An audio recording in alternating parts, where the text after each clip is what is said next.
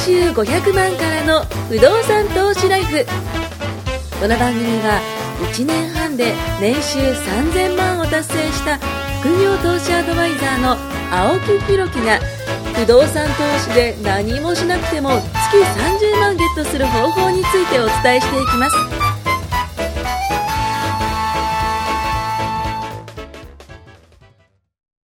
お願いします。お願いしますえー、202回目ですかね。えー、今回はですね、ちょっとびっくりしたニュースな、僕、僕自身が、ごめんなさいね。あの、毎回、あれなんですけど、僕発信なんでね。あの、びっくりしたニュースっていうと、なんか、世間一般で何かあったのかなと思うかもしれないですけど、あの、僕が、小さなニそう、そう、僕がき、あの、すごいびっくりしたニュースがあって、はい日経ラジオに、うん日経ラジオですよ。日経新聞のね、うん日経ラジオに自分のネタが出てたんですよ。ちょっとこれをね、伝えていきたいと思います。はい。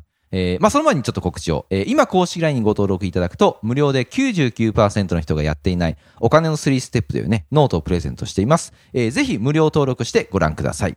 これ先日の話だったんですけど、あの、ツイッター僕やってまして、うんうんうんえっ、と、今ね、3万8000人ぐらいかな、フォロワーさんがちょっとい,、うんうんうんるんですけども、その間にあの、バズった記事がありまして、その記事がなんと、日経ラジオに出てたんですよびっくりしちゃって。うんでもね、あの、日経ラジオさんから僕は何も連絡をもらってないわけですよ。そう 連絡をもらってなくてあのーまあ、あのなんでこれ知ったかっていうと、えっ、と、なんかの調べ物で、まあ、いわゆるネットサーフィンをやってたんですよ。で、そのネットサーフィンやってた時に、僕が前にツイッターでバズった記事の、えーことが実はずらーっと出てくるんですよね。うんで、ずらーっと出てきて、あ、これ俺の、あの、前の、その、ツイッターでそのバズった記事だと思って。で、それを、それどういうことかっていうと、その、他の人が僕の記事を、えー真似して書くか、もしくは僕の記事を取り上げてくれたっていうのが多かったんですよ。うんで結構僕の記事、そうバーッとこう出てるんですよね。うんで、あ、この人も書いてくれてる、この人も書いてくれてる。まあなんかちょっと嬉しい気分だったんですよ。で、えー、あ、こういう人も書いてくれてんだなと思って、あるブログにちょっと目が止まうんって、で、その人もバーッとこう書いてるわけですね。で、僕が、あの、ツイッター、まあツイッターって140文字しかないんで、その140文字のことを、えーその人なりに、いろいろとこう、あの、なんていうんですか、あの、ほ読み解いて書いてくれたんですよね。あ、なるほど、なるほど、こういうふうに思ってくれたんだな、みたいな感じでこうなって、で、この元ネタはこちらでしたって言って、あったんですよ。うんそれが、日経ラジオだったんですよ。うんええと思って、いやいや、これ俺の、俺のことやんと思ったんですよね。で、日経ラジオの何分ですってこう書いてあってうん、聞いてみたんですよう。んしたら、えっ、と、普通に、その、まあ、日経ラジオなんで、その、えっ、と、普段のニュースを伝えてますね。うん普段のニュースを伝えてます。こここういうことありましたとか、うんバーっとこうあって、で、その後に、ちょっとこう、なんか、えーブレイクスルーというか、うんブレイクスルーじゃない、あの、なんかちょっとこうね、あの、雑談みたいな感じで話してた時に、あの、以前、こういう人が、あの、いました、みたいな感じで、僕の記事を言うんですよ。うん内容ですよ。うんでも、ちょっと待ってと思って。あの、これ僕、ま、全く、全くもって僕の記事なんですよ。うん絶対に。うん絶対に僕が出したネタなのに、うん日経ラジオさんが、えっ、と、誰かから聞きましたみたいな感じで伝えてるわけなんですよね。だから別に日経ラジオさんにどうこう言いたいわけじゃなくて、あのーまあ、すごく周りに回って、こう SNS で発信したことがうん周りに回って、日経ラジオさんにも取り上げられるんだと思って、あ、これすごいことだなと思って。ただね、あのーもっともっと僕にね、あのーアピールがね、あの、来てくれたら嬉しかったんですけど、なかなか発信者ってうん。注目浴びないんだなと思ったんですね。うん。誰が取り上げるかで発信力、あの、拡散力が出てくるから、まあ、あの、言ってしまったら日経ラジオさんが取り上げてくれたから、日経ラジオさんの記事なんだろうなって思った人もいると思うんですよね。うんでも元は僕なんでね。はい。あの、元は僕なんでそこは譲らないそう、そこは譲らないですけどね。まあ、そんな形でね、あの、日経ラジオさんにその、まあ、ネタを取り上げてくれたっていうのもあるんですけど、今って個人が発信して、こうやってメディアを動かす時代なのかなと思うんですよ。うんで、今後はあの、メタバース、ね、以前にもちょっと取り上げましたけど、うんメタバース、こういった、えーまあ、世界にあの突入されると、もうボーダレスな時代になるのかなと思うんですよね。国も超えるし、えー性別ももしかしたらこれかもしれないです。うんあの、いわゆるね、キャラクター化されてきたりもするんで、ね、アバター化されてきたりするんで、そうすると、もうなんか男女なのかわからない。で、年齢もわからない。えー、ね、50の人でも20の人でも、キャラクター化したらそれもね、全くわからなくなってくるし、そういったボーダレスの時代になるからこそ、個人でも輝かせられるかなと思うんですよね。で、これからって AI に仕事が取られたりだとか、えー新しいサービスを受けるとなると、いつまでも自分の会社があるかわからないから、もしくはね、縮小もあるかもしれないんですよ。まあ、特に企業、大企業だったら、儲かってない部署だったら切り捨てるかもしれないし、それが切り捨てられる側の、えー部署に自分がいたとしたら、本当にさっと、明日から、明日から来なくていいよっていう言い方はないと思いますけども、あの、こういうことで、あの、うちの部署もなくなるよって言われる可能性もあるじゃないですか。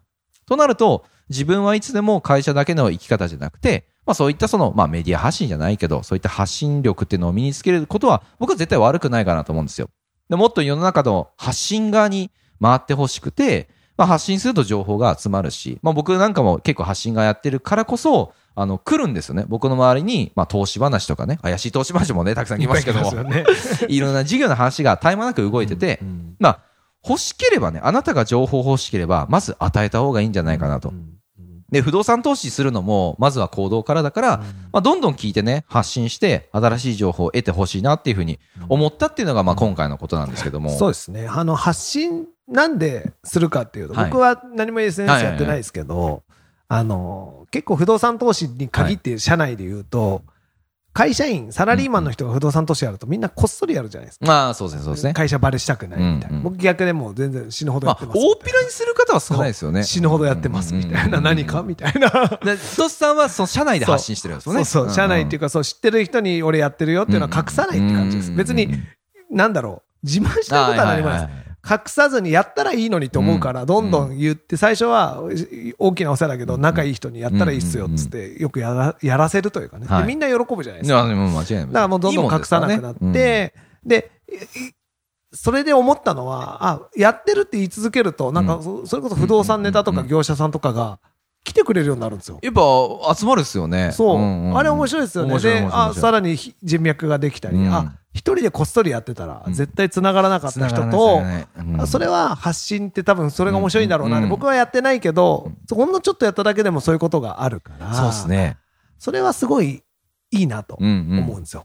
なんかその、まあ、ツイッターでも、多分 YouTube でも、うん。そのなんか SNS が分かりやすいと思うんですけど、発信してる人に企業からのオファーってあるんですよ。あそうですよね。よね。例えば、まあ、うちの商品紹介してね、うんうん。いくら渡すからとかうんうん。っていう成果報酬もあるし、えーもう物をあげますと。うんうん物をあげて、レビューを書いてくださいみたいな感じの、えーまあ、報酬の仕方もあるし、なんかそんなんで、あの、稼いでる方もいれば、まあ、僕はそういうの自体やらないんですけど、あお仕事としてね、受けてはないんですけども、でも、オファー来る、来たりするんですよ。それって結局僕が発信しているものをみんなが見て届いて、あ、この人に人が集まるから、この人に何かお仕事をお願いしたらうまくいくかもしれない。もしくは自分の仕事となんかタイアップできたら、あの、一緒になんかやることができたらお互いに利益が生まれるかもしれないっていうのが、個人でできるっていうのが僕すごいと思うんですよね。そうですね。企業、昔だったら企業にやっぱ勤めてないと、自分の個人の力ってやっぱし、あの、企業みたいに、発信できないですからねそうそうそうそうそう。コマーシャルル流すなんて絶そう対できそうなんです、そうなんです。そうなんですよ。コマーシャル代いくらかかんのって話じゃないですか。個人がそんな絶対無理なのを、拡散力がね、あの、ついたっていうのがやっぱこの SNS。そう、すごい変わりましたよね。変わった。昔はテレビコマーシャルが全てでしたから。もうだってそれ見 CM ってて、そうそうそうそう、それでイコール CM 見て、そそううでそうそうそうですね。CM、まあラジオ、まあラジオ、うん、そうですね、雑誌、そういったメディア、マスメディアっていうやつですね。そう。だから今は、すごい変わりましたね。いろんなとこからの情報で、すごい拡散の仕方も、はい。想像しない拡散の仕方をするじゃん。そうですね、そうそうですね。お互いに持っている媒体をシェアし合っうん。そうね。そう。で、ね、あのーやっぱ、なんていうんですかね、こう、共感されるものが一番、あの皆さんのこう、目の前に届いてくると思うんで、昔で言うと、その、言ったそのコマーシャルだと、見せられてるっていうのが多いと思うんですよね。一方通行ねそうそう、一方通行で、別に自分がそのコマーシャルを見たいがわけじゃないのに、そのね、えー番組の合間にコマーシャルで番組みたいな感じですから。昔ほど CM が影響力ないなと思うのは、うちの子とかもそうなんですけど、はいあの、今、大体ハードディスクに、うんうんう。うんちのテレビとかでもう全チャンネル全時間録画してるんですよ。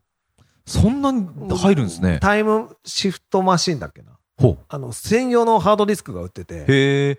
何テラぐらいなんですけ結構じゃないですか？結構な量ですよ。ですよねで、まあ自分でチャンネルを5、うんうんうん6個、NHK、E テレ、はい日テレ、TBS、無駄って主要なとこ全部マークすると、それを時間も決められるんですよ。うちだと6時午後18時から深夜1時までを。あ、全部、全部撮るんです。全チャンネル同時の。ハードディスクが、ごチューナーがそんだけ入ってるんですよ。すでごだからうちの子たちは、そのリアルタイムで見ないんですよ。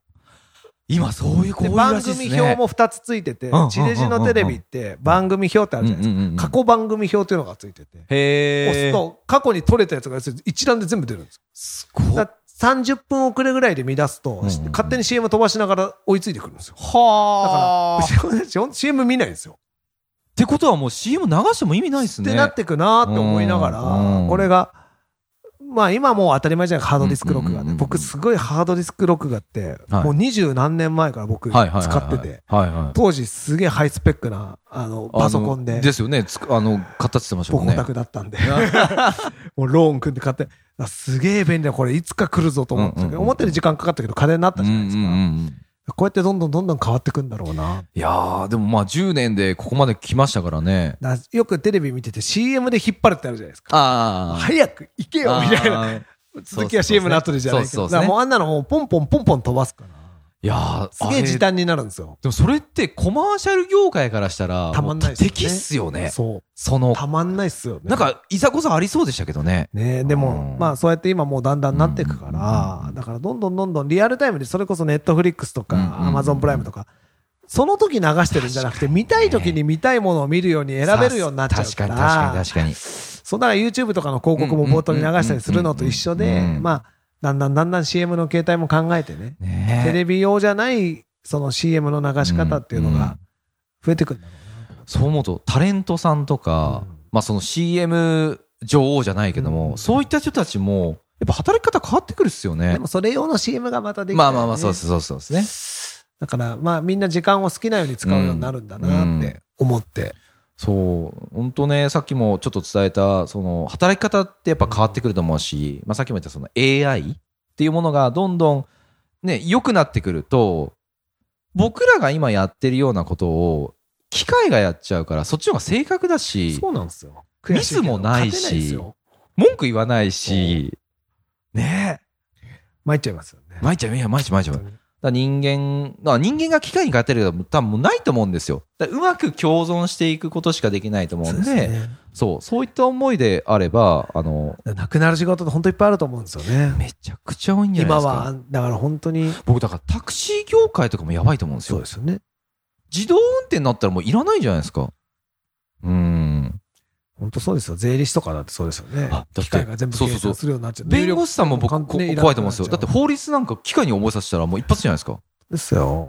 ねえだからそう考えるとなくなるもの多いだろうから、なくなるもの多いんじゃないです今か。安定してるうちにローン組んだ方がいいですよそうそうそうそうそうそう。ローンはね、一回組んじゃえばね、かあの、返せ返せなんて言われないから、ちゃんと返してでもいや、本当本当だから、早いうちに仕組みね。仕組み化した方がいいです。そうなんですよ。不動産のね、これまあ、もともとこれ不動産番組なんでね、もともともともとって今違うんですか？不動産番組でね、やってますけど、あのーやっぱね、いろいろ回って、働き方、えー人生のね、考え方とか、えーお金のこととか投資とか、いろいろ回ってやっぱ思ったのは、やっぱ不動産ってないとダメだなと思ったんですね。みんなお金持ってる人たちがうんなんでやってるかなんですよ。いや、そう。絶対株か不動産はやってますよね。株も不動産も大体みんなやるじゃないですか。絶対やってる。で、株の方が一般的に少額で始められるかうんうんうんら、かじってる人は圧倒的に人数、人口が多いわけですよ。でも、勝ってる人って、そんなにいない。まあそうですね、そうですね。そう考えたときに、不動産はやってる人は全然少ないけど、うんあんま負ける人っていないじゃないですか。負ける人は少ないですね。よっぽど悪徳業者に、ねうんうんうんうんわけのわかんないぼったくられ方しない限りはなないいと思うんで、だから、まあ、始めちゃえば実は事故は少ないのかなうん不動産やって事故ったってやつ、僕、本当見たことない。そうですね。不動、周りは聞かないですね。たまにとんででもない入居者とかいますけど、うんうん たまにね。僕のとこもあったな、本当 まだまだいますけどね。うんだからそういいうのはあったって別にね、それも致命傷ではないしね。そうですねそうですねうん。まあそういう意味では本当やったらいいのになって。変わるもの変わらないもので言うと変わりにくいもの。うん変わらなくはないけど、うんうん変わりにくいものではあると思うので。そうですね。なんか今後、ね、それこそ AI とか、さっき言ったメタバースとか、まあ、その、世界は変わってくると思うんですけど、それに合わせて不動産も絶対変わってくると思うんですよね。でも、すごい変わるかというと、今のところは、難しいですね。ちょっとずつかなと思うんですよ。まあ住む場所の人気とか、うんその一極集中してる東京だけじゃなくなるかもしれない。うんリモートとかが。うん。そしたら自然のね、あるところが人気。まあそういう多少のあれはあるにしても。まあ、住まないわけにいかないですから、そうそうそう家はないとダメですしす捨てられないものですからねそうですねん、そうそう考えたらまあねその不動産っていう土台があるからこそ僕が伝えてることって全部多分生きてることこと思うんでまあサラリーマンの方だったら今持っているその属性というやらをそうですね。ねやった方がいいと思うけどな。使ってうんねいただいて欲しいなと思うんですけどねそうです。銀行がお金貸してくれるしそのうち AI に全部弾かれて。いやー借りれなくなっちゃうかもしれいやないです本当にひ 人で借りれることって正直あるじゃないですか。めちゃくちゃここだけの話ですけど、本当に人で借りれることってあるんで、担当者変わっちゃった。そう。え、なんであの人じゃないの？どうしよう？みたいな。ねえ。そう。体験談ですね。いや、体験なんだけど、本当に。本当人によりますからねそうそうそう。なので、今、現状が、まあ、チャンス。まあ、ずっとチャンスって言ってますけど、本当にチャンスいつね、なくなるか分かんないんで、ぜひ、やってほしいなと思います。頑張ってくださいはい。ありがとうございます。はい。ありがとうございます。今回も年収500万からの不動産投資ライフをお聞きいただきましてありがとうございました番組紹介文にある LINE アットにご登録いただくと無料面談全国どこにいても学べる有料セミナー動画のプレゼントそしてこのポッドキャストの収録に先着で無料でご参加できます。ぜひ LINE アットにご登録ください。